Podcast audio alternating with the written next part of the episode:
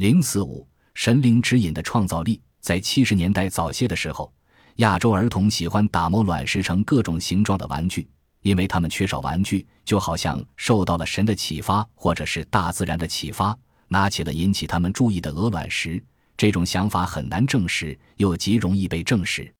因为这些孩子离教科书太近了。或许他们在动手之前已经看到了有关类人猿用较坚硬的石块充当锤子，把碎石敲打成工具的插图与文字。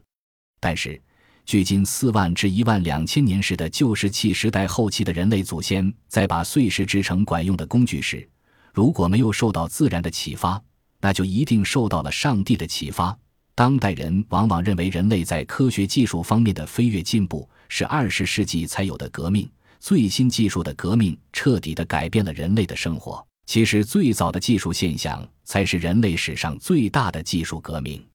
产生于最后一个冰川期的旧石器时代，是真正的技术革命的巅峰时期。有人说，我们的祖先有数十万年曾使用最原始的工具，用折断的野兽骨骼做大头棒和砧板。用石块削成原始的刀和斧头，把木条或树枝的尖端用火烤硬，制成简单的长矛。这应该是受到了自然的启示，受益于生产中的发现。但是，后来在旧石器时代的最后数千年间，工具制造技术产生了一次大跃进。这个跃进看起来就像是上帝给予了他们灵感，使用的工具种类和款式大大增加。而且日益精巧，因而看来如上帝恩赐。这个时代的人类遗物，因为最先在法国多敦河区克洛麦农山洞中发现，所以也有人称作克洛麦农人。在这个冰川期，地球的气候逐渐变得寒冷，再到了约两万年前时，严寒达到了高峰，克洛麦农人就散居在欧洲和亚洲比较温暖的地区。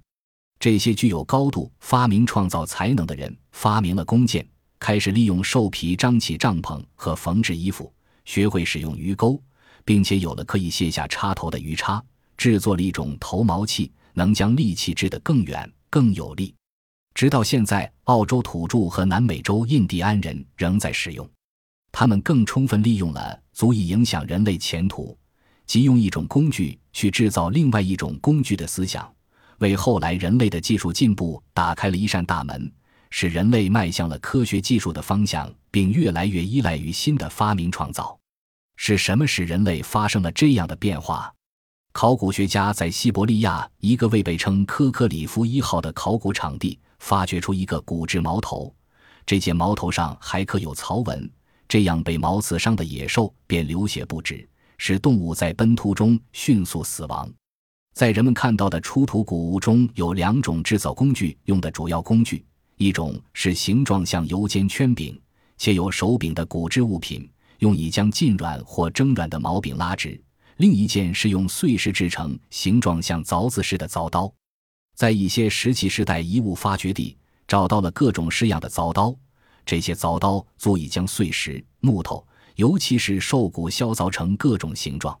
正是因为发明了像凿刀这样制造工具的工具，才开始出现真正的手工艺者，制造出更多的工具，以应付种类日渐增多的工作需要。同时，他们制造了设计特别的刮刀，以便割取兽皮，并将其内表面刮削干净。通过用油浸软，然后用皮线或长线缝制皮物和帐篷。欧洲一些考古场地还发现某些火炉遗址。炉子中央还有许多小槽通向炉外，以利空气畅通，使炉火烧得更旺。而在捷克杜尼威斯托考古场地发掘的一批两万七千年前的泥塑，以表明当时的人早已懂得利用火攻，使黏泥变得更坚实持久，从而开阔了陶器发展的途径。当时的那些工艺人还认识到如何以各种材料做不同用途。如在苏联科斯提安基的一个考古地区找到的一批史前碎石，据调查是来自一百三十公里外的高质矿藏，因而显示当时猎手或贸易商人不辞长途艰辛，攫取质地最佳的碎石。新的工艺匠更善于利用当时遍及欧洲，甚至远及西班牙南端的驯鹿鹿角，以及东北面对长毛象的象牙。他们把一块块兽骨或石块边缘在砂岩上摩擦，磨得锋利，并发明了象牙做的哨河池，当做饮食器具。人既是自然的宠，也是上帝的宠。他们幸运地从动物一步步走进了人类文明的社会，从较低的层次提升到了较高的层次。这到底是必然的结果，还是偶尔的巧合，或是上帝的开恩，让我们拥有了今天的一切？让我们真诚地去赞美自然，去感谢上帝。